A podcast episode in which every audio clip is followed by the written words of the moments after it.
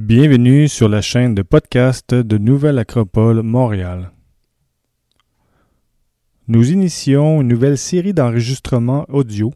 Il s'agit en fait de la lecture des transcriptions des conférences données par le fondateur de Nouvelle Acropole, Georges Angel Livraga, au cours des années avant son décès, en 1991.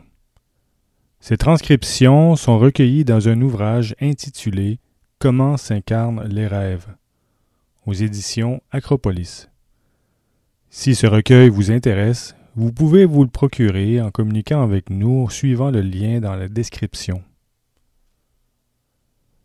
Les thèmes développés lors de ces conférences, bien que datant du siècle passé, sont toujours très valides et d'actualité car ils touchent les questions fondamentales de l'être humain. Quel est le sens de la vie? Qu'est-ce que l'être humain? La culture, l'histoire? D'où venons-nous et où allons-nous? Ne sont que des exemples de ces thèmes.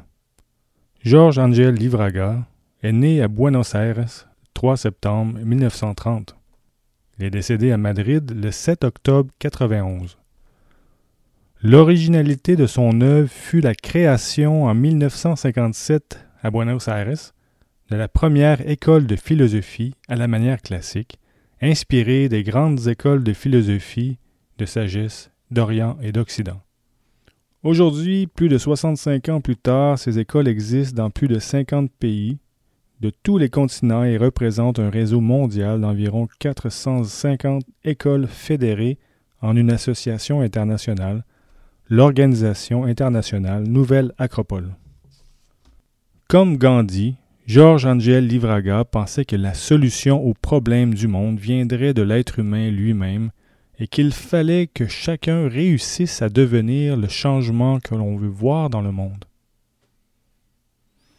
Il expliquait que pour faire quelque chose de durable, il faut détisser patiemment ce qui était construit et tisser à nouveau. Pour réussir, il lui semblait indispensable d'obtenir trois éléments simultanés. L'éveil d'une conscience individuelle et collective, le plein engagement dans la responsabilité qui en découlait et le développement d'une grande force morale intérieure, faute de quoi les efforts seraient voués à l'échec. Je le cite. De cette mutation qui est en train de se produire, naîtra une nouvelle conception de l'action. En effet, nous sommes à l'aube d'une nouvelle conception des choses fondée sur l'effort individuel, mais, paradoxalement, pas pour soi-même.